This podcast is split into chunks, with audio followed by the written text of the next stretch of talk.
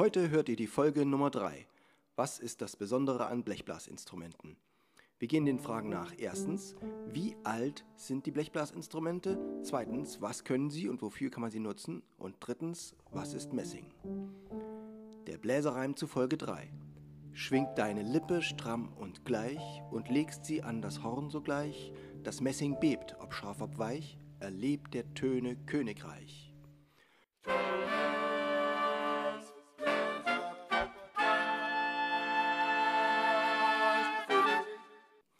Taylors Bläser Podcast, der Wegweiser zum Lernen, Spielen und Unterrichten von Holz- und Blechblasinstrumenten. Hallo und herzlich willkommen, liebe Bläserfreunde, zur Folge Nummer 3. Was ist das Besondere an Blechblasinstrumenten? Ha, sie sind kraftvoll, sie sind stark, sie sind klar und robust. Man kann gut auch auf ihnen im Freien spielen. Wenn ich draußen schaue, wie es geschneit hat, dann kann ich da mit der Trompete rausgehen und dort auch spielen. Natürlich nur begrenzte Zeit, solange meine Lippe eben noch schwingen kann. Aber die Instrumente haben schon sehr lange geschwungen. Da kommen wir gleich zur ersten Frage. Wie alt sind diese Instrumente? Also es gibt vor 3000 Jahren schon welche, die aus einem Stück gegossen wurden. Das war damals Bronze. Und später im 14. Jahrhundert wurde sie aus Blech gebaut, die Posaune oder auch die Trompete. Das Urinstrument vor 3000 Jahren ist eher der Vorläufer für sowohl Trompete als auch Posaune, denn beide hatten ihre typischen Merkmale noch nicht. Erst als sie gebogen wurden, konnte man die Posaune von der Trompete unterscheiden und dann wurde die Posaune länger gebaut und die Trompete kürzer. Die Trompete blieb noch sehr lange ohne Ventile. Die Posaune hatte schon bald ab dem 16. Jahrhundert ihren Zug bekommen und konnte so die Abstände zwischen den Naturtönen ausgleichen und die Trompete konnte das erst später. Da will ich euch gleich mal was vormachen und zwar sind die Naturtöne das Entscheidende, was die Blechblasinstrumente ausmacht. Also hier einmal ein Beispiel, wie die Trompete die Naturtöne spielt, vom tiefen C über G zum C und dann kommt oben der Dreiklang bis zwei Oktaven voll sind.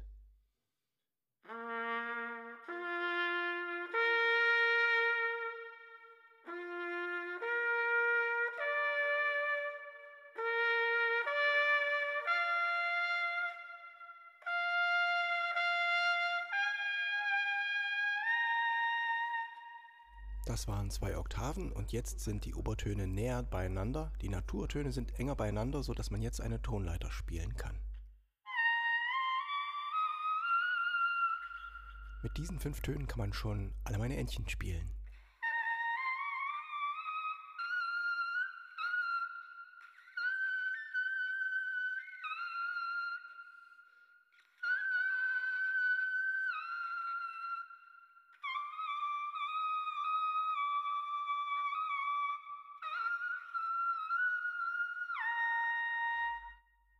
Ja, das ist natürlich gespielt auf einer modernen B-Trompete mit Ventilen, nur ohne dass ich die Ventile benutzt habe. Die alten Trompeten aus der Barockzeit sind dann noch ein bisschen optimiert, damit man die hohen Töne besser spielen kann. Und dann kommen so tolle Sachen raus wie das Brandenburgische Konzert von Johann Sebastian Bach, wo es große Meister der Trompete, der Naturtrompete gibt, die das heute ohne Ventile spielen können.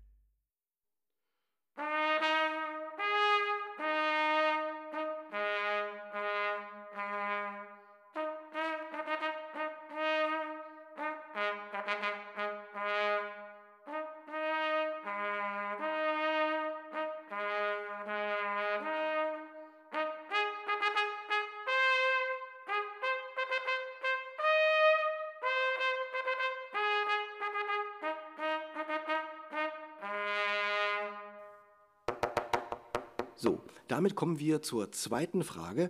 Was können Sie und wofür sind Sie da? Also ihr merkt schon, ihr habt dieses Kraft, kraftvolle, festliche und das haben Könige besonders gemocht. Auch die Eigenschaft, dass man die Blechblasinstrumente draußen spielen konnte, hat sie dazu gebracht, dass sie zur Präsentation eingesetzt wurden, also beim Aufmarsch, um die militärische Stärke von Königreichen darzustellen und zu unterstützen. Diese Musik wurde wesentlich bestimmt durch den Klang der Blechblasinstrumente. Dann können Sie natürlich auch sehr gut im Jazz eingesetzt werden, denn Jazz ist eine Musik, die braucht Energie, die braucht Kraft. Das heißt, wir haben einen Bass, wir haben ein Schlagzeug, das kann ganz schön reinhauen und da ist so eine Querflöte dann doch ein bisschen zart und deswegen selten gespielt im Jazz. Aber eine Trompete kann sich damit sehr gut durchsetzen und kann die Energie so richtig gut rüberbringen. Deswegen haben wir die Trompete auch im Jazz. Die Posaune natürlich auch ganz gerne. So, und was ich euch noch sagen wollte, ist, die Posaune hat den alten Namen Sackbut und das kommt vom französischen Sacer und Boutier, ziehen und stoßen oder schieben und ziehen, also hin und her. Ja, dieses steckt im alten Namen von Posaune drin, Sackbut.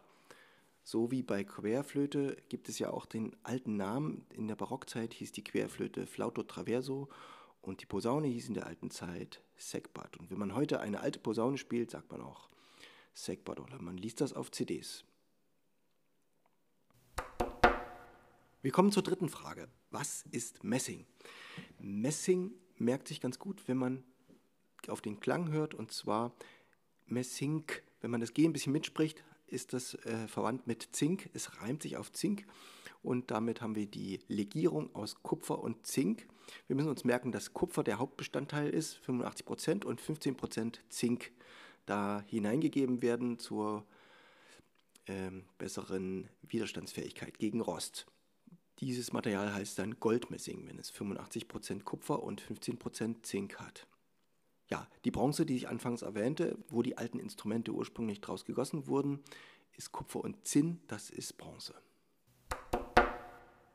Ein kleinen Lerntipp hier schon mal an dieser Stelle und zwar habt ihr im Reim gehört, schwingt deine Lippe stramm und gleich. Ihr müsst also die Lippen auf eine bestimmte Spannung bringen wie ein Gummi, den man spannt und wo man dann dran zupfen kann. Auch eine Gitarrenseite oder eine Klavierseite ist gespannt und kann dadurch einen Ton entstehen lassen.